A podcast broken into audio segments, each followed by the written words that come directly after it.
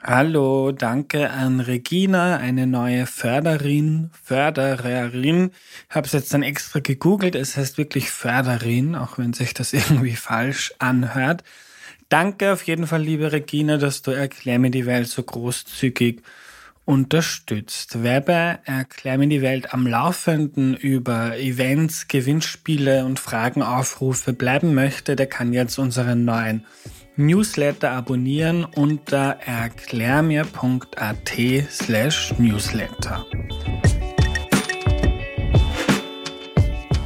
Hallo, ich bin der Andreas und das ist Erklär mir die Welt, der Podcast, mit dem du die Welt jede Woche ein bisschen besser verstehen sollst. Heute geht es um das ABC einer Küche, also um Ausstattung, die das Leben bzw. das Kochen einfacher und besser machen und das erklärt uns Tobi Müller. Hallo. Hallo. Hallo lieber Tobi. Schön, Hallo lieber Andreas. Schön, dass du da bist. Ich freue mich auch sehr. Zu Beginn noch kurz vorstellen, bitte. Mein Name ist Tobias Müller, ich bin Kulinarikjournalist. Ich schreibe eine regelmäßige Kolumne beim Standard seit mittlerweile elf Jahren. Puh, ja, elf Jahren. Ähm, ich schreibe für den Falstaff, ich schreibe für diverse deutsche Magazine, ich schreibe Kochbücher und ich habe einen Newsletter, wo ich ein, zweimal die Woche noch mehr schreibe. und ich oute mich gleich zu Beginn als großen Fan. Also wenn du äh, in deinem Blog über deine Experimente schreibst, wie du versuchst, die perfekte Palatschinke hinzubekommen, dann passiert es bei mir öfter, dass ich am nächsten Tag dasselbe probiere. Hoffentlich erfolgreich. ja, meistens. Also Tobi, wir fangen mal ganz grundsätzlich an. Wir haben jetzt eine leere Küche vor uns. Ein Mensch, der nicht wie du Kulinarikjournalist ist und Kochbücher schreibt, sondern der sich einfach ab und zu was Ordentliches zum Essen machen möchte. Nicht fancy pancy, sondern Basics. Was für Dinge sollten in so einer Küche sein? Wir lassen mal die Geräte weg, oder? Wir gehen mal davon aus, dass ein Herd drin ist. Mhm. Okay. ähm, was, sind meine, was sind die absoluten Basics meiner Meinung nach? Ein gutes Messer. Oder sagen wir vielleicht zwei gute Messer. Ein, ein großes, gutes Messer, ein, ein, ein Kochmesser und ein kleines äh, Messer für, für, für Feinarbeiten. Ein gutes Brett, ein dickes, schweres, nicht zu kleines Brett, meiner Meinung nach am besten aus Holz ein Breter, ein Gusseisenbreter, also so ein, so, ein, so ein Schmortopf kann man dazu auch sagen. Und was nehmen wir noch? Aber ich hake gleich mal nach. Ja, bitte. Ein gutes Messer. Was ist ja. ein gutes Messer? Äh, ein gutes Messer ist vor allem das, was du als gutes Messer empfindest. Also das, jeder Mensch hat andere Vorlieben und Vorzüge. Es sollte einigermaßen scharf sein und es sollte meiner Meinung nach nicht zu klein und zu leicht sein, weil wenn das Messer leicht ist oder je leichter das Messer ist, desto schärfer muss es sein. Und ähm, ein Messer scharf zu halten, ist eine mitunter mühevolle Aufgabe, die viele Menschen, inklusive mir sogar, oft nicht bereit sind, ja, der, der, der, der im, im, im ausreichenden Umfang nachzugehen. Deswegen bin ich ein Freund von größeren, schweren Messern. Ich bin überhaupt der Meinung, dass Kochbeile das beste Standardmesser sind. Also nicht die klassischen westlichen Kochmesser, so wie wir sie aus westlichen Küchen kennen, die, die, die länglich sind und eher schmal, sondern diese asiatischen Beile, also die, was auf Englisch Cleaver heißt. Die sind, die sind noch dicker, also haben eine deutlich dickere Klinge, sind damit schwerer, liegen meiner Meinung nach sehr angenehm in der Hand. Du kannst sie für viele verschiedene Dinge verwenden, also du kannst damit sowohl Gemüse schneiden als auch ein Huhn zerlegen und du hast den riesigen Vorteil, dass du die Sachen, die du geschnitten hast, dann auch gleich vom Brett äh, aufheben und in die Pfanne in den Topf geben kannst. Aha. Also ich, seit ich mir meinen ersten Cleaver gekauft habe, bin ich nicht mehr zurückgegangen zu westlichen Kochmessern. Ich liebe ihn heiß. Aha. Und aufgrund des Gewichts und, und, und dieser massiven Bauart ist es auch nicht so tragisch, wenn der jetzt nicht super scharf ist. Also ich schaue schon, dass er einigermaßen scharf ist und ich bringe ihn einmal im Jahr zum, zum Profischleifer und hin und wieder, wenn ich das Gefühl habe, er braucht es was, ziehe ich ihn auf einer Keramiktasse ab. das ist mein bescheidener Beitrag. Aber das, das, das reicht eigentlich für mich. Also ich bin nicht, ich bin nicht der, der japanische Messerfetischist, gebe ich zu. Ich, ich habe auch ein japanisches Messer, ein kleines. Wie gesagt, wenn klein, dann muss es scharf sein. Aber für den Alltag und wenn ich mir jetzt überlegen müsste, welches eine Messer nehme ich mir auf die Insel mit, dann wäre das definitiv der, der chinesische Cleaver. Und ich würde vorschlagen, wir machen so ein kleines Best-of heute von deinen Vorschlägen oder Dingen, die du verwendest. Mhm. Können wir dann auf die Homepage und in die Podcast-Beschreibung mhm. geben für Leute, die das interessiert. Mhm. Äh, ich habe ich hab so ich glaube, das Messer vom Ikea gekauft und mhm. habe da so ein ganz normales Messer. Bei mir war ein Game Changer mal so ich glaube, vom Spar so ein, ein, kleines Gerät zu kaufen, um das zu schleifen. Wo du es einmal durchziehen kannst. Genau, mhm. wo ich gemerkt habe, so wow, Tomaten schneiden kann mhm. angenehm sein. Ist das was, was, was man zu Hause haben sollte? Ich benutze es ehrlich gestanden nicht, weil, also mein, mein Trick ist einfach, man nimmt eine Tasse, eine Keramiktasse, du drehst sie um und auf der Rückseite kannst du, so wie mit einem, so einem Schleifstahl, das, das, das abziehen. Und das richtet die Klinge ein bisschen auf und das ist oft genau das kleine bisschen, was du brauchst und das reicht. Aber ja, mhm. natürlich, klar, kann man verwenden. Ich würde mein, mein super teures Messer nicht da durchziehen, weil ich glaube, dass das dann mitunter auch mehr Schaden anrichten kann. Aber, aber für, ja. für ein Ikea-Messer tadellos sicher. Ja. Es gibt auch diese langen, diese, diese, diese Stangen zum Abziehen, diese Wetzstähle. Funktioniert genauso. Also, wir haben jetzt ordentliche Messer, wir haben ein dickes, schweres Brett idealerweise aus Holz, mhm. wo man dann Dinge rauflegen und schneiden können. Einen Gusseisenbreter hast du gesagt. Wozu? Das Schöne an einem Gusseisenbreter ist, dass du wirklich fast alles damit machen kannst. Also ich habe drei Jahre in einer winzigen Küche, also ich habe drei Jahre in Neapel gewohnt, wo ich eine winzige Küche hatte, die war anderthalb Quadratmeter, ist glaube ich nicht so daneben. Also ich, es war ein Herd und ich konnte drin stehen und es war eine kleine Ablage daneben, aber das war es auch schon. Und ich habe in der Zeit fast alles in diesem Gusseisenbreter gemacht. Also du kannst ihn sogar als Backrohrersatz verwenden. Ich hatte dort auch kein Backrohr, sondern nur einen Pizzaofen im Garten. Ähm, Gusseisenbreter, Deckel drauf, auf die Hitze aufpassen und du hast eigentlich einen Ofen. Also von, von Anbraten, schnellem, scharfen Anbraten bis hin zu Schmoren. Wenn du sonst nichts hast, kannst du auch einfach eine Suppe drin kochen. Also er ist wirklich das ist ein Allzweckgerät. Das Einzige, was schwierig ist, ist vielleicht ein Spiegelei oder, oder irgendwas, wo du, wo du vom Winkel her mit dem, mit, äh, mit dem Küchenspachtel nicht reinkommst. Oder wenn es ja, so kleine filigrane Sachen. Aber also ich würde sagen, 95 Prozent aller Dinge, die du in der Küche machen möchtest, kannst du damit machen. Es gibt natürlich für viele Sachen dann eine bessere Möglichkeit, aber wieder, wenn es darum geht, eine gute Sache zu haben, ist der Gusseisenbreter für mich das, das ultimative Gargerät. Und wenn man dann noch ein, zwei Pfannen möchte oder einen Wok, worauf kann man da schauen? Also vorweg, ich halte einen Wok für sehr selten sinnvoll in einer westlichen Küche, weil, weil wir den Gasdruck einfach nicht haben. Also wenn du, wenn du einen klassischen asiatischen Wok, der wird von einem Brenner wie ein Flugzeugmotor von unten ange, angebrannt und hat auf allen Seiten die Flammen und braucht auch diese Hitze, damit er funktioniert. Also auch die Form ähm, der ist ja unten, ist ja fast, ein, fast eine Kugel quasi. Das ist eine sehr kleine Aufsatzfläche und dann relativ viel auf der Seite. Und das funktioniert auf den allermeisten europäischen Herden nicht. Also auf einem E-Herd überhaupt nicht. Und auf einem Gasherd ist es auch schwierig. Also, und auch auf einem Induktionsherd. Du, du brauchst auf jeden Fall eine, eine, die, die Mindestanpassung, die du brauchst, ist ein Wok, der unten ein bisschen flacher ist, damit du europäischen Herden entgegenkommst. Und ich glaube, wenn man sich viel damit beschäftigt und ein paar Tricks sich überlegt, dann geht es vielleicht ein bisschen, aber prinzipiell in allermeisten Fällen ist ein Wok, glaube ich, keine gute Anschaffung in einer europäischen Küche. So, Bin ich äh, jetzt enttäuscht, weil meiner ist zwar eh kaputt, aber ja. ich komme immer so cool vor, wenn ich im Wok koche, aber, aber scheinbar. ich finde, ein ganz guter Ersatz ist eine, eine italienische Pastapfanne. Die ist ein bisschen, also sie ist ähnlich vom Wok, insofern, dass sie tiefer ist und diese, diese, diese, diese Form hat, aber sie hat einen viel größeren Boden. Das heißt, sie nimmt mehr Hitze von direkt unten auf, was mit europäischen Herden einfach kompatibler ist. Und die kannst du auch so schupfen. Also da kannst du auch hochheben und, und dein Gemüse werfen.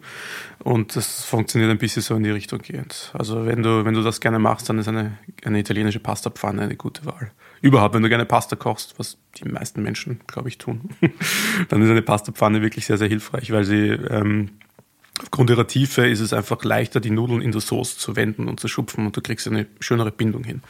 Die sind außerdem meistens aus Aluminium, das heißt, sie sind sehr leicht, so kannst du sie gut hochheben. und äh, sie nehmen die Hitze sehr direkt und sehr schnell auf. Also wenn du auf einem Gasherd hochdrehst, dann dauert das jetzt nicht fünf Minuten wie bei einem Gusseisenbreter, bis das heiß wird, sondern es ist sofort heiß. Und es ist auch sofort oder relativ schnell wieder kalt, wenn du runterdrehst. Was zum, zum Einkochen der Soße zum Beispiel super ist.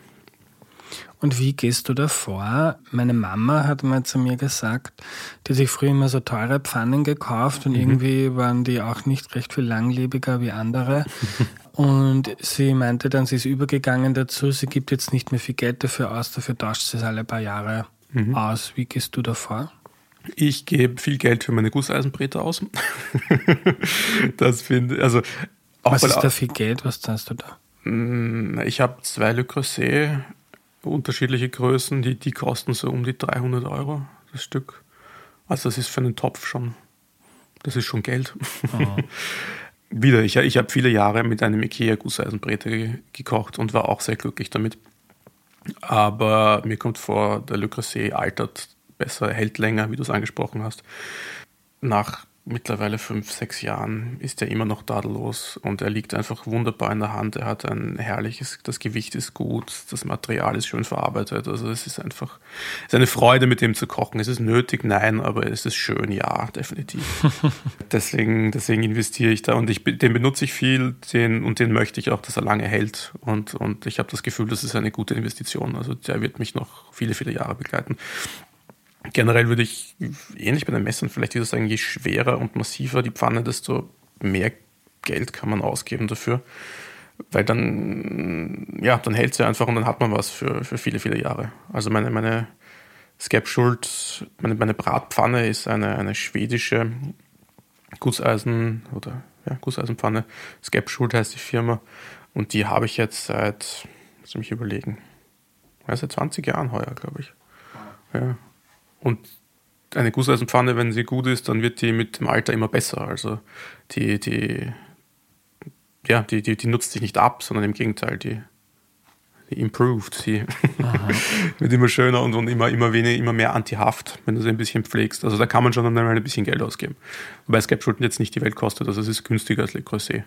Die hat, glaube ich, damals oder kostet immer noch so um die 70, 80 Euro.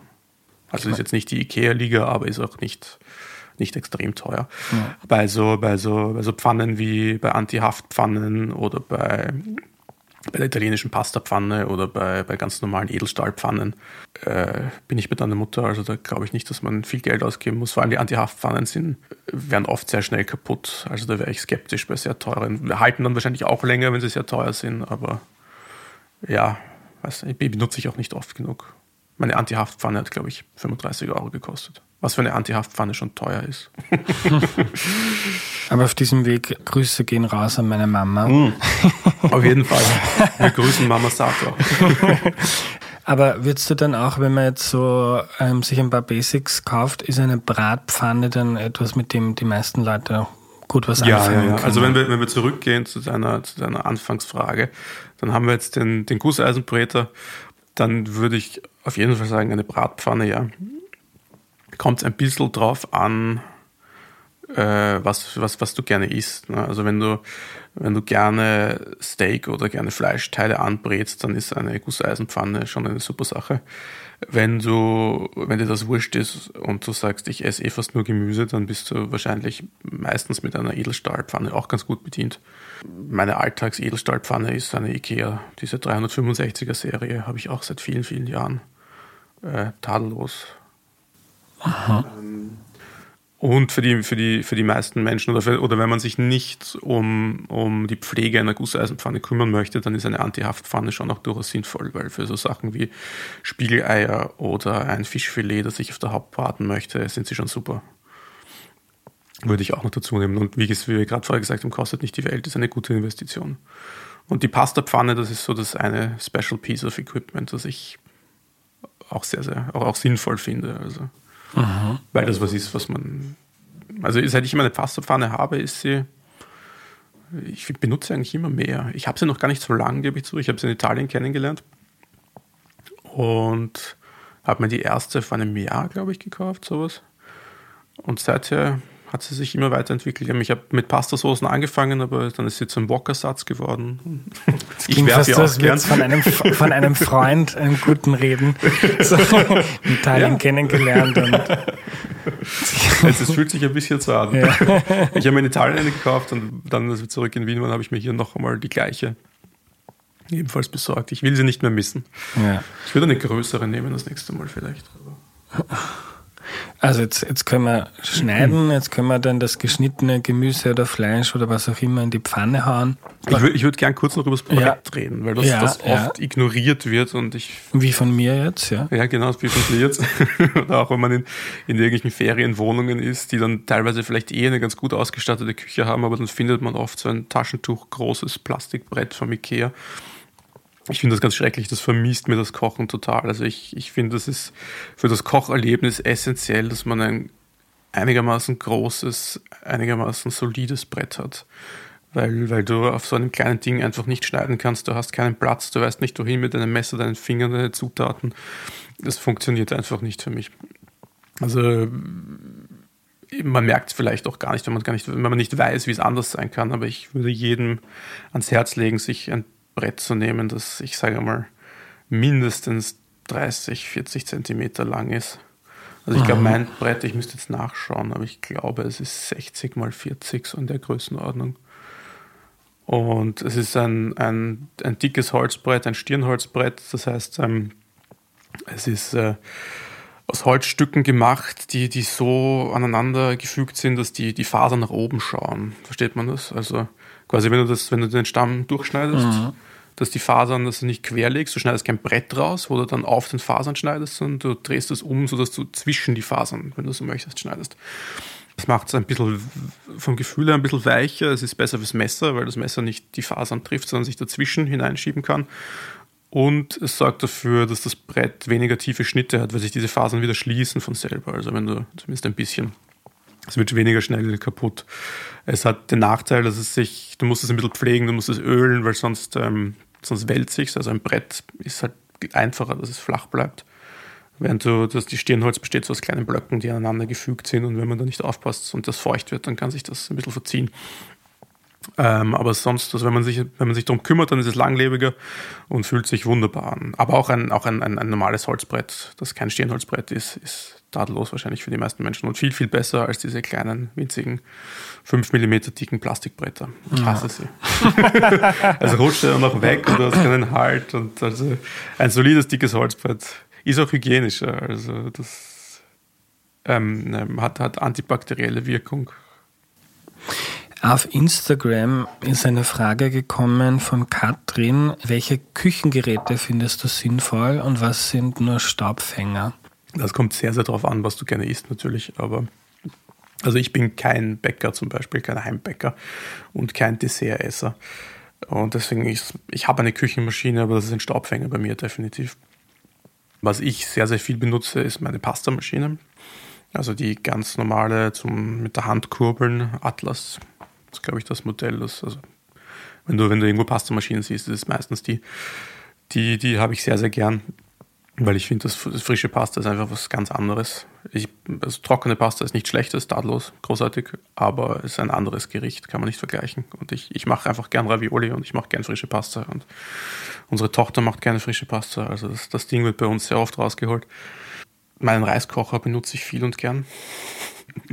habe ich auch lange für unnötig gehalten und für den Staubfänger und habe hat mich dann doch interessiert. Ich habe lange mit mir gekämpft und habe mir dann einen zugelegt und ich, ich bereue nichts. Und was ist daran toll? Was ist daran toll? Äh, der Reis, ich habe mich immer für einen guten Reiskoch gehalten. Seit ich einen Reiskocher habe, weiß ich, es geht besser.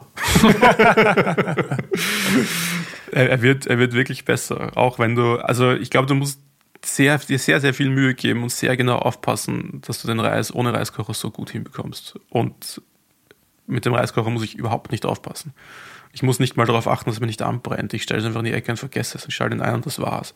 Ich habe nicht eine weitere Herdplatte mm, mit einem Reiskoch, äh, mit einem Reistopf im Einsatz. Ich muss nicht auf die Flamme achten. Ich muss nicht schauen, ob er schon fertig ist.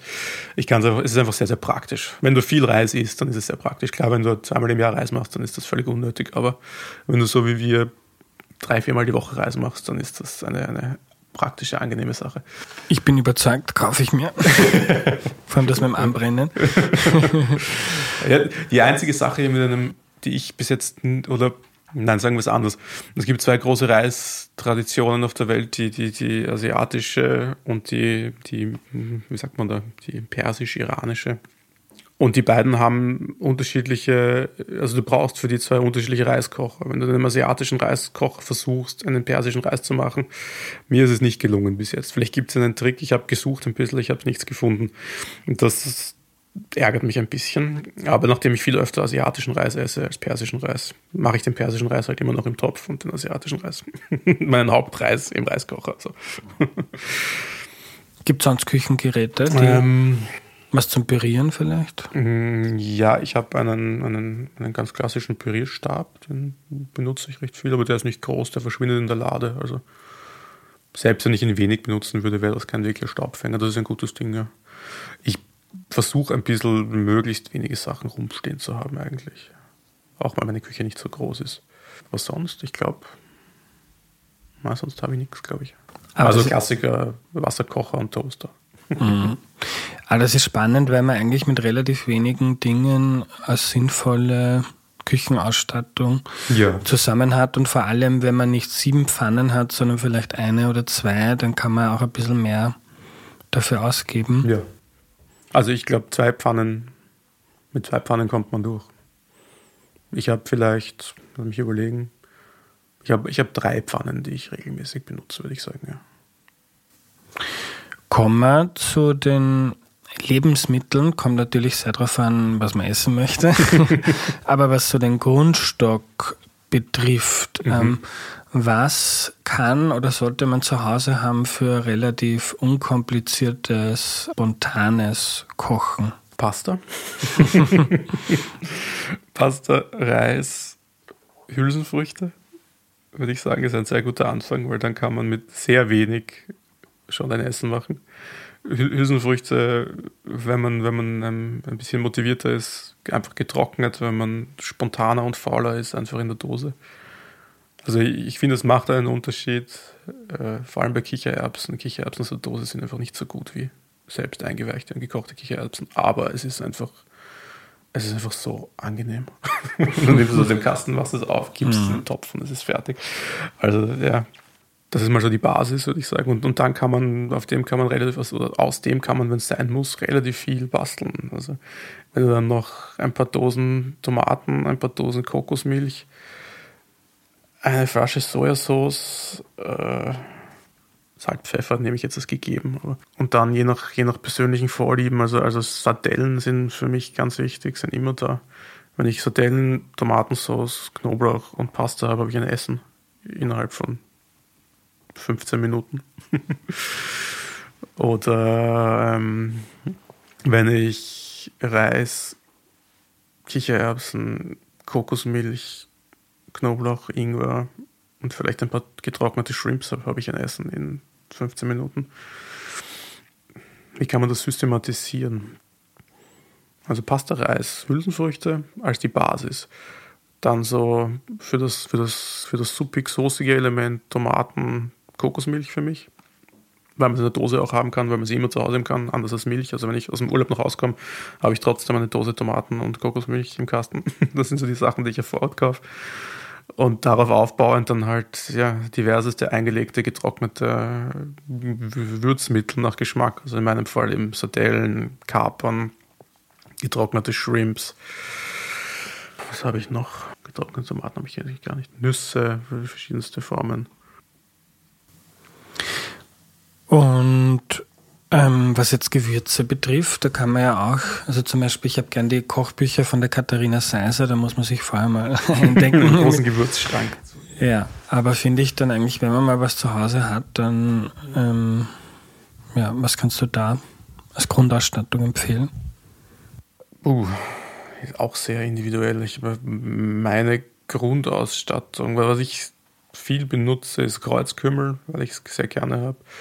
Was ich viel benutze, ist Koriandersamen, ähm, Fenchelsamen. Ähm, also bei, bei sehr vielen, gerade so indisch angehaucht Currys, ist halt Kreuzkümmel, Koriander, Fenchel so eine Basis. Ich finde es spannend, weil eine sehr spezifische Frage auf Instagram gekommen ist, genau dazu, nämlich sind Koriandersamen in Rezepten wirklich notwendig? Äh, für die Fragerin sagt sie, mir kommt vor, die machen überhaupt keinen Unterschied sind sie notwendig?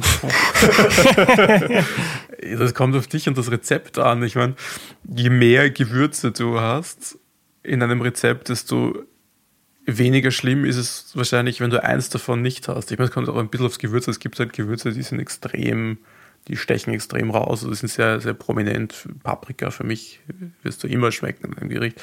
Koriandersamen ist jetzt nicht so was, was so extrem prominent ist, aber es bildet halt, wenn du so ein eine Curry-Mischung machst, hast du halt so einen, so einen Background-Noise, dann so einen geschmacklichen. Und wie, wie viel kann man da entfernen, bevor es auffällt? Puh, kommt auf die Esser an, kommt auf ihre Gewohnheiten an. Wenn du jemanden hast, der extrem, der dieses Curry schon hunderttausendmal gegessen hat, dann wird er wahrscheinlich merken, wenn es nicht drin ist. Wenn's, wenn du es zum ersten Mal machst, dann kann es dir wunderbar schmecken, obwohl jetzt nicht alle Gewürze drinnen sind. Also das, das, kann man, das, ist, das kann man nicht eindeutig beantworten, diese Frage. Aber ich bin generell der Meinung, wenn du, wenn du experimentierst und wenn du was versuchst und wenn du ein Rezept hast, wo dann sehr, sehr viele Gewürze drinnen sind, wenn es nicht so ein prägendes Gewürz ist und du hast es nicht zu Hause, dann mach es trotzdem. Und es kann trotzdem ganz wunderbar sein. Und nur weil ein Gericht anders ist, heißt es nicht, dass es schlechter ist. Also ja. Man, kann, man kann großartig ohne Koriandersamen kochen. Man kann ein Leben ohne Koriandersamen verbringen. Ein glückliches, erfülltes, ich bin überzeugt. Bei uns im Haushalt ist Koriander sowieso verboten. Also Wirklich? Kann ich bestätigen. Nur die Samen oder auch die Blätter? Ja, vor allem die Blätter. Ja, vor allem die Blätter. Ja, ich glaube, den Samen habe ich noch nie. Schmeckt ganz anders. Mhm. Kann man nicht wirklich vergleichen. Na gut, dann ein anderes Produkt. Du kannst dich über die Koriander-Samen kannst du dich drüber trauen. Und würdest du sagen, wenn ich. Also ich würde ich würd den Gewürzschrank, um das abzuschließen, ja. auf, auf ein paar Sachen mal anfangs beschränken, die man gerne hat, weil, weil Gewürze halten auch nicht ewig und, und rauchen aus, vor allem wenn sie gemahlen sind. Und, und oft gebe ich, gebe ich der Fragestellerin recht, dass für viele Menschen wahrscheinlich es jetzt nicht so wichtig ist, ob wirklich die kompletten 15 Gewürze da drin sind oder ob es doch nur 18. Wenn es nicht jetzt ein sehr spezifisches ist. Und was jetzt so Öle, Essige betrifft? Ja, ja, ist das die Katharina ein großer Fan, ich weiß. Ich, ich bin da sehr basic. Ich habe ein bis zwei Olivenöle. Also ich habe meistens ein Kocholivenöl und ein Salatolivenöl. Und ich habe ein Erdnussöl für, für, für hohe Hitze, also wenn ich irgendwas scharf anbraten oder frittieren möchte. Und beim Essig habe ich überhaupt eigentlich zu Hause nur Apfelessig, den chinesischen schwarzen Essig und Zitrusfrüchte. Und das ist für mich, für mich völlig, tadel, völlig ausreichend eigentlich. Ich bin glücklich damit. Öle werden vor allem auch, Öle sind teuer, Öle werden schlecht. Wenn du sie einmal benutzt, ist es ein bisschen schade, finde ich, ein bisschen Verschwendung. Also gute, gute, besondere Öle sind für mich eine Sache, die ich gerne in Lokalen genieße wo, wo, ich, wo es okay ist, wenn ich es einmal esse. Und für Lokale zahlt sich das aus, sowas zu kaufen. Für zu Hause finde ich es, wenn man jetzt nicht ein riesiger Fan von kaltgepresstem Erdnussöl ist, dass man sich jeden Tag auf den Salat hauen möchte, ist es meistens ein bisschen, meiner Meinung nach, ein bisschen schade drum. Hm.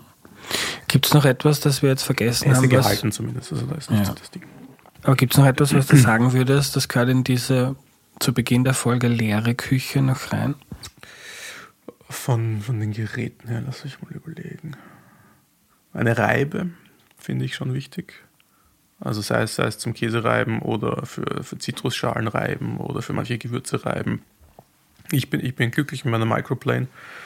Ist ein bisschen eine, eine jetzt, man kann, man kann sehr billige Reiben auch kaufen. Die Microplane ist eine gehobene Reibe. Aber auch gehobene Reiben, ich glaube, sie kostet 30, 30 bis 40 Euro. Also ist jetzt nicht wie ein Neuwagen. Und, und treibt sehr fein und, und gerade für, für Zitrusschalen finde ich das super. Das ist ein wichtiges Gerät.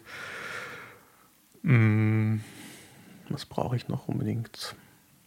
Ein Küchenthermometer oder ein Fleischthermometer kann sehr praktisch und hilfreich sein, wenn du, wenn du, wenn du Fleisch isst und äh, wenn du nicht so viel Erfahrung hast. Also einfach weil es das Braten viel entspannter macht, weil du dich nicht weil du nicht raten musst, ob es jetzt durch ist oder nicht, sondern du kannst einfach nachschauen. Es nimmt dir einfach sehr viel, sehr viel Stress. Und vor allem, wenn du, sagen wir, das einen, einen großen Braten für, für all deine Freunde oder deine Familie machst, dann kann das deinen Nachmittag deutlich entspannen, wenn du einen Küchenthermometer hast. Finde ich ein, ein praktisches Gerät. Nimmt nicht viel Platz weg, kostet auch nicht viel. Was nehme ich noch oft in die Hand? Ein Gerät, das ich relativ neu habe, was ich auch gut finde, das ist, ich glaube, es, es, hat gar keinen, ich weiß nicht, ob es einen Namen hat, aber ich habe es kennengelernt als, als Chef's Press. Und zwar sind das, sind das, das ein Gewicht, das man mit einem, mit einem Griff, das man auf Dinge, die man in der Pfanne brät, draufstellt, sodass sie auf die Pfanne gedrückt werden. Also dass einfach der Kontakt zwischen Pfannenboden und dem Ding, das du brätst, gleichmäßig, regelmäßig und mit ein bisschen Druck gegeben ist. Und ich habe das bei einem, bei, einem, bei einem Koch kennengelernt, der, der mit Fisch arbeitet sehr viel und der das für seine Fischfilets benutzt. Aber das, es hilft mit, mit fast allem, also auch mit einem, mit einem Steak, mit, mit Speck. Für Speck ist es super, weil es verhindert, dass es sich so auf, aufrollt, sondern wirklich schön in die Pfanne gedrückt wird und, und super knusprig wird. Also wenn man wenn man eine schöne Kruste bekommen möchte, dann ist das sehr, sehr hilfreich. Es, es, wird als Chef's Press in den USA verkauft, bei uns Bacon Press. Wenn man nach Bacon Press sucht, findet man es. Ist ein sehr simples Ding. Eine, unterschiedliche Formen, unterschiedliche Gewichte, aber im Endeffekt ist es ein Gewicht mit einem Griff, das man auf das Bratgut draufstellen kann. Das Tolle an der Chef's Press ist, dass ähm, soll ich das beschreiben? es ist nicht einfach eine Scheibe oder ein Quadrat, sondern es ist, ähm, ach Gott, das ist schwierig, das muss man sich anschauen. es, es, ist, es ist so halb offen. Es, ist, es bedeckt das Gargut nicht wirklich. Es drückt an mehreren Stellen, aber es, es ist nicht geschlossen und damit kann der Dampf raus. Weil wenn du einfach eine Scheibe oder ein Metallquadrat draufstellst, dann dampft es halt drunter und dann wird es ein bisschen nass und das ist halt für die Krustenbildung nicht optimal, aber es geht auch. Ich muss mir das auch anschauen, weil ich habe keine Ahnung, wie man das jetzt vorstellen soll. ich, ich zeig's dir, vielleicht kannst du es besser beschreiben. probieren wir es. aber ich gebe zu, wir sind jetzt dann eigentlich wahrscheinlich schon weg von der von den Must-Haves. Ja. Was sind da hier sowas? Das ist die Chef's Press. Ah, und das oben ist die Bacon Press. Mhm. Also oben die Bacon Press, die ist geschlossen. Mhm. Ja. Genau, das, ist eine, dicke, eine Metallscheibe mit einem Griff dran und diese Metallscheibe kannst du auf was auch immer drauflegen. Und die Chef's Press schaut für mich aus wie so ein Küchenfreund ohne Stiel. Mhm. Ein Gitter, sagen wir es, nennen wir es ein Gitter, ein Gitter vielleicht. Ja. So, jetzt haben wir es. Das ist mehr ein Gitter. Und Tobi, Kochbücher, du hast letztens in deinem Blog auch zu Weihnachten ein paar empfohlen. Mhm. Gibt es da welche, die zu so einer Grundausstattung dazu passen? Ja, Grundausstattung. Kommt wieder sehr darauf an, was du möchtest. Aber, aber, aber was, was sind gute Kochbücher, um, um um Kochen zu lernen. Ich versuche es umzuformulieren, die Frage, wenn das okay ist. Mein, mein erstes großes Kochbuch heißt, äh, das ich gehabt habe, waren die The Fundamental Techniques of the Classic Cuisine. Das ist ein, ein, ein Lehrbuch, das, oder das Lehrbuch des French Culinary Institutes in, in New York, glaube ich. Und das ist tatsächlich wie ein, ein Kurs aufgebaut auch. Also das ist eine riesige Schwarte, sicher drei, vier Kilo schwer und tischfüllend. und es fängt halt an mit Schneidetechniken und geht dann langsam hinauf zu den Patissier-Techniken. Also es ist, also sehr, sehr umfangreich, es ist sehr, sehr detailliert. Aber wenn man, wenn man sich da mal grundsätzlich sowas anschauen möchte, ist das keine schlechte Sache und, und hat mir sicher geholfen. Also es ist weniger, es gibt ein paar Rezepte drin, sehr klassische Rezepte drin, aber wegen diesen Rezepten wirst du das Buch nicht kaufen, aber es, es, es erklärt dir grundlegende Techniken und es, und es erklärt dir grundlegende Begriffe und es erklärt dir, was Braten ist, was Dämpfen ist, was Sortieren ist, keine Ahnung, was Julienne schneiden ist. Also du, du bekommst eine, eine, eine Ausbildung.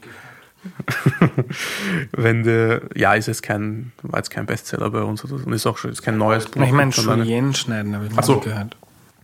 Gemüse in, in feine Streifen wenn dir das zu technisch und zu, zu, zu, zu, zu Profi-Buch ist, dann ist das Salt Acid Fat Heat, heißt glaube ich. Eine finde ich, sehr sympathische, angenehm zu lesende Einleitung in, in das ist, ist, ist weniger technisch und, und, und, und geht es mehr darum, wie man, wie man Geschmäcker baut und wie man ein angenehmes Gericht zusammenstellt und was die Komponenten eines guten Essens sind. Nämlich eines guten Essens jetzt nicht je nach deinem persönlichen Geschmack, sondern bis zu einem gewissen Grad objektiv gutes Essen. ich, das gibt es tatsächlich, meiner Meinung nach. Und, äh, und das erklärte, wie würzig, wie, wie, wie koste ich, worauf soll ich achten, wie kann ich, wie kann ich einen Faden, aus einem Fadensalat einen guten Salat machen, weil das geht meistens oder sehr oft sehr, sehr einfach. Es braucht dann nicht viel. Wie geht das? Koste ihn und schau, was fehlt. Ist, ist da zu wenig Süße drin, ist da zu wenig Salz drin, ist da zu wenig Umami drin, ist da zu wenig Essig drin, ist, äh, fehlt was Knackiges, ist er zu breiig, fehlen an neue Konsistenzen. Also erklärt dir, worauf du achten musst, damit du überhaupt weißt, worauf kann ich überhaupt achten, mhm. was kann ich überhaupt machen, was sollte eigentlich drin sein. Und ich, ich glaube, dass das äh, zu vielen Aha-Erlebnissen führen kann. Hast du zum Schluss noch so ein paar Tipps, einfache Tricks, von denen man vielleicht noch nicht gehört hat, wie man einfach ein Essen schnell besser machen kann? Puh, das ist sehr allgemein. Aber, aber ja, also wie gerade gesagt, ich, ich, ich, ich glaube, Kosten und dann kleine, am Ende kleine Veränderungen und kleine Hinzufügungen machen, kann wirklich sehr oft den Unterschied machen zwischen einem faden Essen und einem hervorragenden Essen. Also ich glaube, der Unterschied sind oft nicht drei Stunden Arbeit, sondern drei Sekunden Arbeit. Einfach bevor du was servierst, das noch einmal probieren und einen Schuss Essig reinkippen oder ein bisschen Zitronensaft drüber pressen oder Zitronenschale draufreiben oder ein bisschen Zucker reinrühren oder einfach noch einmal salzen oder ein Kraut, das du gerade hast, Koriander, für die, die es mögen, oder, oder, oder, oder Schnittlauch oder was auch immer, je nachdem, was halt gerade zum Gericht passt. Aber sich am Ende noch einmal kurz Zeit zu nehmen zu überlegen, wie kann ich das jetzt noch besser machen. Und das kann wirklich einen riesen, riesen Unterschied machen. Mit minimalen Mitteln. Ich habe den Großteil meines Lebens gekocht, ohne es vorher zu kosten. ich glaube, es geht den meisten Menschen so. Und dann jetzt die letzten Jahre mit einigen Kochbüchern und das macht wirklich einen riesigen Unterschied, wenn man noch ein bisschen herumspielt dann. Mhm. Und, und, und sich nicht zu sehr stressen lassen. Ich weiß nicht, ob es anderen auch so geht, aber ich persönlich habe hab viel zu lange immer versucht, das Essen möglichst heiß auf den Tisch zu bringen und möglichst schnell zu sein am Ende. Und ich bin mit den Jahren draufgekommen, das ist ein Schwachsinn. Es ist nicht nötig. Es, die Sachen schmecken meistens besser, wenn sie nicht mehr ganz heiß sind, sondern ein bisschen ausgekühlt sind. Es nimmt dir irrsinnig viel Druck und wenn du weniger Druck hast, dann bist du einfach, arbeitest du besser und nimmst dir auch Zeit, das nochmal zu überlegen, was du noch, wie du es noch besser machen könntest. Und ja, macht dein Essen besser. Stresst euch nicht. Danke, lieber Tobi, für deine Zeit. Danke, lieber Andreas. Was nehme ich mir mit? Viel und auch eine kleine Einkaufsliste, wie wenig man eigentlich in einer Küche braucht, um sehr viel Gutes kochen zu können, finde ich faszinierend. Ein dickes, schweres Brett aus Holz, ein scharfes Messer, ein großes und ein kleines. Tobi verwendet gerne Kochbeile. Wenn man nur eine Pfanne will, dann einen Gusseisenbreter, in dem man quasi alles machen kann. Ansonsten empfiehlt Tobi eine Bratpfanne. Wenn man gerne Pasta macht, eine italienische Pastapfanne. Wenn man gerne guten Reis mag, einen Reiskocher. Vielleicht noch eine Reibe für Fleisch, einen Thermometer und eine Gusseisenpfanne. Und dann hat man eigentlich schon ziemlich viel. Alle Empfehlungen mit konkreten Produkten von Tobi findet ihr auf erklärmir.at im Beitrag zur Folge oder in der Podcast-Beschreibung. Auch die Bücher, die Tobi am Ende empfohlen hat, sind dort verlinkt. Wer mehr zum Thema hören möchte, in Folge 105 von Erklär mir die Welt erklärt Katharina Seiser die Grundzüge des Kochens. Hört mal rein. Danke an Valentina Pfattner für die tolle Mitarbeit, an Missing Link für die Vermarktung und an Audio Funnel für den Ton. Verbindet euch mit Erklär mir die Welt auf Instagram, Signal oder Facebook, abonniert uns auf Telegram und YouTube. Dort gibt es immer wieder Folgen, bei denen ihr auch das Video sehen könnt zur Aufnahme oder besorgt euch unseren Newsletter auf erklärmir.at slash newsletter. Alle Links findet ihr in der Podcast-Beschreibung und immer auf der Homepage erklärmir.at. Nächste Woche gibt es ein Experiment in mir die Welt. Ich habe die künstliche Intelligenz ChatGPT interviewt und mir von ihr die Welt erklären lassen. Ihr könnt gespannt sein. Bis dahin eine gute Zeit, euer Andreas.